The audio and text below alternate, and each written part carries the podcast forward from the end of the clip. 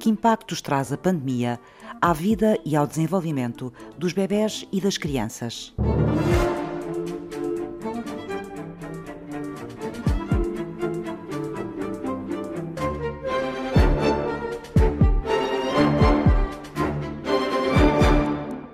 houve uma preocupação inicial a tentar perceber como é que isto ia afetar as crianças diretamente, medicamente. É? Nós aqui tivemos muito cuidado, muitas cautelas, até percebermos como é que podíamos proteger as nossas crianças. O pedopsiquiatra Pedro Caldeira da Silva dirige a unidade da primeira infância no Centro Hospitalar Universitário de Lisboa e o Centro de Estudos do Bebê e da Criança. A primeira onda foi de que ah, as crianças vão estar muito angustiadas, vão estar muito aflitas em casa, que era uma coisa que nós obviamente sabíamos que não ia acontecer, que as crianças estavam bem em casa. O facto de estar em casa com os pais não afeta o seu desenvolvimento, ou afeta positivamente o seu desenvolvimento, não afeta negativamente.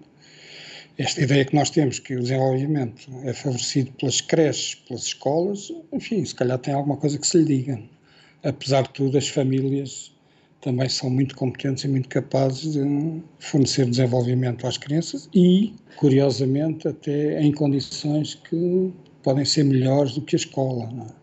Isto, dito assim simplisticamente, pode parecer muito escandaloso, claro, mas uma coisa que nos tem feito pensar é o seguinte: o serviço de urgência de pedopsiquiatria tem picos de atendimento na altura da escola quando não há escola, a afluência ao serviço de urgência baixa consideravelmente.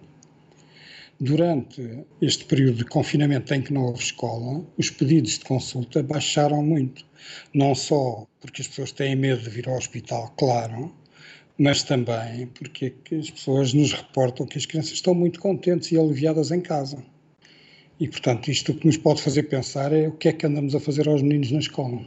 Claro que se isto continuar muito tempo, obviamente que há coisas que se começam a perder. E as coisas que se começam a perder têm muito mais a ver com a relação com os pares, a socialização, as aventuras com os amigos, algum tipo de conhecimento que se adquire no exterior. Mas esta ideia de que a escola está a fazer muito bem aos meninos, hum, eu não tenho tanta certeza. Deixa-me dar um exemplo em relação a isso. Houve vários documentos que se produziram de várias entidades sobre esta questão das creches, e da ida para as creches e para os jardins infantis. Em todos os documentos fala-se em atividades pedagógicas e atividades de aprendizagem. Nunca se fala de ambiente de segurança, de relação emocional, de conforto, de prazer na descoberta. A escola, a creche, o jardim infantil é um sítio onde as crianças vão fazer coisas que não fazem muitas vezes sentido para elas, que ela é uma pessoa simpática que as manda fazer coisas. É um equívoco nós pensarmos que temos que fazer muitas atividades com as crianças, dar-lhes muito desenvolvimento, estimulá-las muito. Isso pode colocá-las em situações de tensão e de stress que não são nada agradáveis. Como é que nós vemos isso? Quando elas estão de férias, estão muito mais contentes e satisfeitas. E não é por serem preguiçosas. O último relatório de educação mostra que Portugal é dos países que tem as crianças com menos de 3 anos e com mais de 3 anos mais horas em creche ou em jardim infantil. As crianças portuguesas trabalham 10 a 12 horas por dia, em média, em média. Sendo que o trabalho é estar na creche ou na escola, é? a seguir instruções de alguém, não é? A seguir instruções de alguém. Esta chamada educação, de facto, é o treino das crianças para seguir ordens para cumprirem ordens, para obedecerem. Isto é o que nós estamos a fazer às crianças. E este confinamento, esta pandemia, espero que sirva também para nos andar, ajudar a perceber isto, embora eu tenha dúvidas isto chega a ser um, um motivo de reflexão.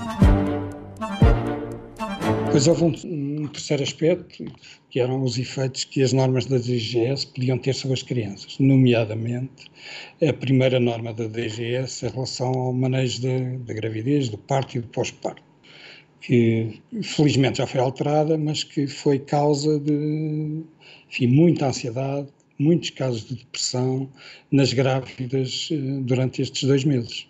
O estudo que nós fizemos revelava que enfim, havia o dobro dos casos de depressão e ansiedade nas grávidas em comparação com os tempos normais. Tinham a ver com o afastamento em relação ao acompanhante, com a separação do bebê recém-nascido em relação à mãe, com o evitamento do contacto pela pele, com a separação forçada sem nenhuma justificação entre a mãe e o bebê durante 15 dias por convenção de quarentena, que angustiavam muito as mães. Nós estamos a fazer um estudo também em relação aos recém-nascidos e ao, ao pós-parto, portanto vamos ver como é que está o estado emocional das, das recém-mães e como é que estão as crianças pequenas e depois vamos fazer um estudo a seguir entre, para as crianças entre 1 e os 3 anos e vamos ver como é que elas estão. Mas a minha perspectiva aí é muito mais otimista, porque eu acho que esta geração ganhou dois meses de relação quase não partilhada com os pais e isso, eu penso que isso vai se ver, o efeito disso. Vai ser uma riqueza.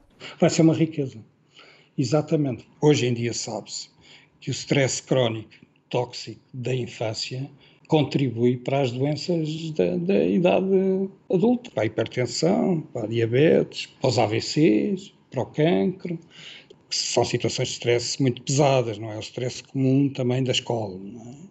Mas o stress crónico e muito intenso da infância lesa o cérebro e lesa os mecanismos de resposta à ameaça, à ansiedade. Gasta o organismo. Ao fim de muitos anos, aparece nas doenças que os adultos têm.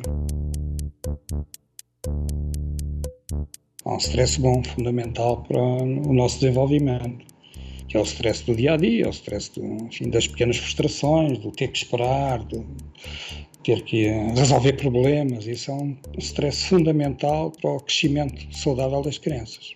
Depois há um, um stress moderado, em que é aceitável que as crianças também passem por ele, desde que tenham adultos que as protejam, que as ajudem a recuperar. Depois há um stress tóxico, que pode ser catastrófico.